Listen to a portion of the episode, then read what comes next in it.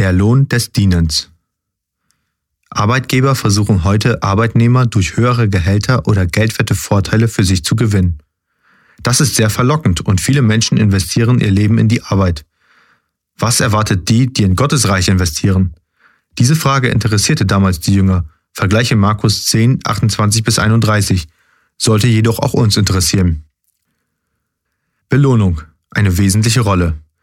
In Offenbarung 22.12 sagt Jesus, siehe, ich komme bald und mein Lohn mit mir, um einem jeden so zu vergelten, wie sein Werk sein wird. Für Jesus spielt die Belohnung eine wesentliche Rolle. In der Bergpredigt erwähnte er dies. Freut euch und jubelt, denn euer Lohn ist groß im Himmel, denn ebenso haben sie die Propheten verfolgt, die vor euch gewesen sind. Matthäus 5,12 Für Mose war die Belohnung ausschlaggebend. Er verließ den Hof Pharaos und die Schätze Ägyptens, Außerdem gab er den zeitlichen Genuss der Sünde auf. Viele Jahre seines Lebens ertrug er das Leid, die Kritik und das Murren des Volkes. Der einzige Grund dafür war die Belohnung. Vergleiche Hebräer 11, 24 bis 26. Diese Belohnung hat einen Ewigkeitswert. Wir wollen aus dem gewählten Bibeltext drei wichtige Gedanken herausnehmen. Jesus, der Wartende. Siehe, ich komme bald. Als Jesus von der Erde ging, dachten die Christen, er werde zu ihren Lebzeiten noch wiederkommen. Sie investierten ihr Leben von Herzen gern in das Reich Gottes. Nach 2000 Jahren wartet er immer noch mit seiner Rückkehr. Jesus würde gerne kommen, um seine Kinder zu belohnen, aber er zögert aus einem Grund. Es sollen noch viele Menschen das Evangelium hören und gerettet werden. Medien und Technik bringen das Evangelium in die entlegensten Orte. Es wäre gut, wenn alle Christen diesen Auftrag ernst nehmen würden. Das Alte Testament spricht oft in Schattenbildern. Die Eiche Noah zeigt, wie es in Zukunft aussehen könnte. Noah baute viele Jahre die Eiche und sprach vom Vorhaben Gottes. Die Menschen aßen, tranken, bauten und heirateten. Als die Eiche fertig war, kamen die Tiere aus unterschiedlichen Richtungen von selbst in die Eiche. Die Menschen sahen alle diese übernatürlichen Dinge und blieben dennoch hartherzig.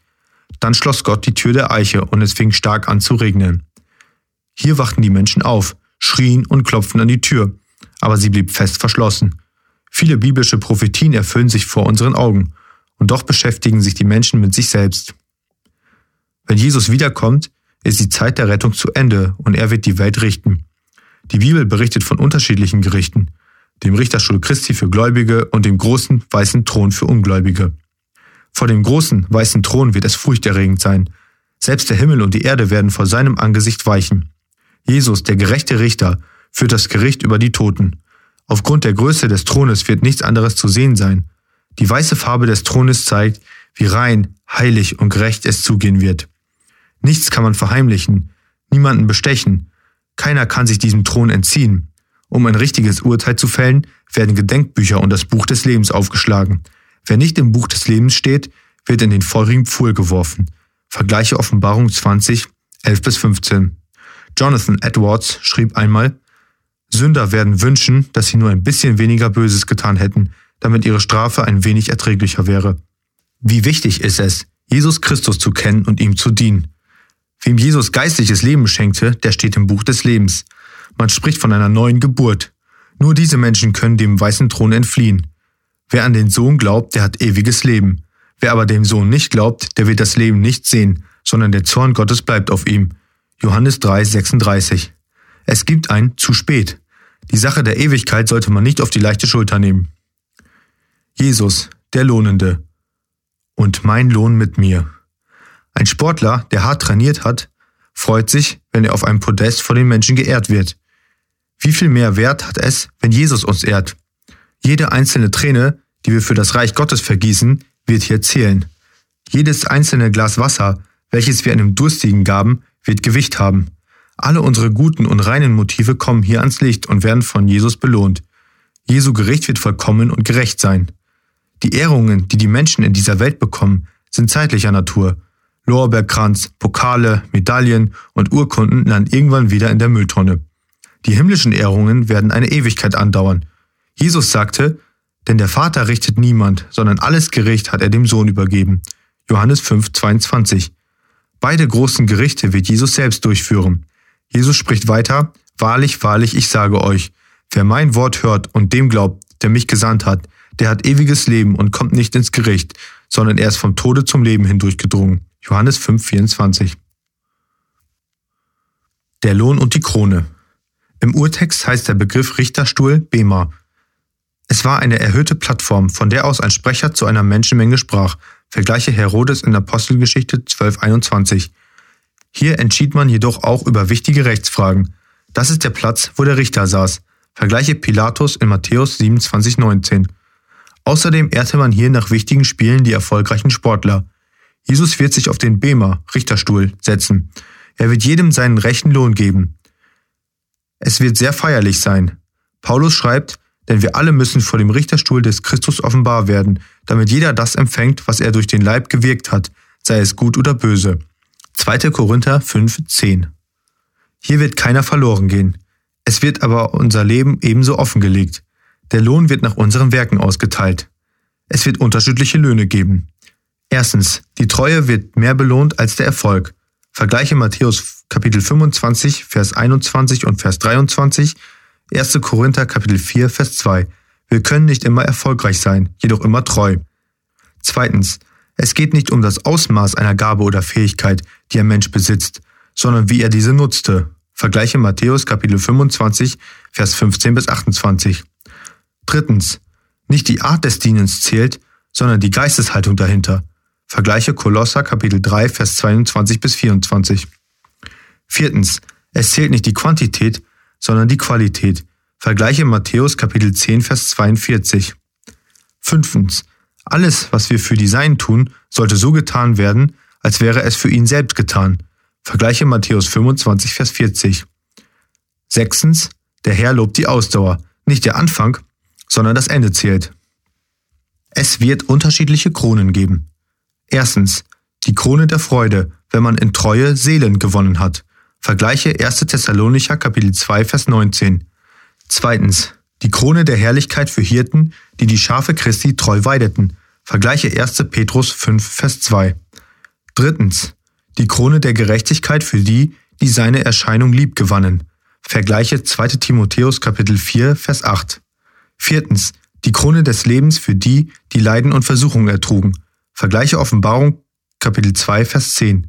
Fünftens. Die Krone des Vollbringens für den, der den Wettlauf erfolgreich beendet hat. Vergleiche 1. Korinther Kapitel 9 Vers 25b.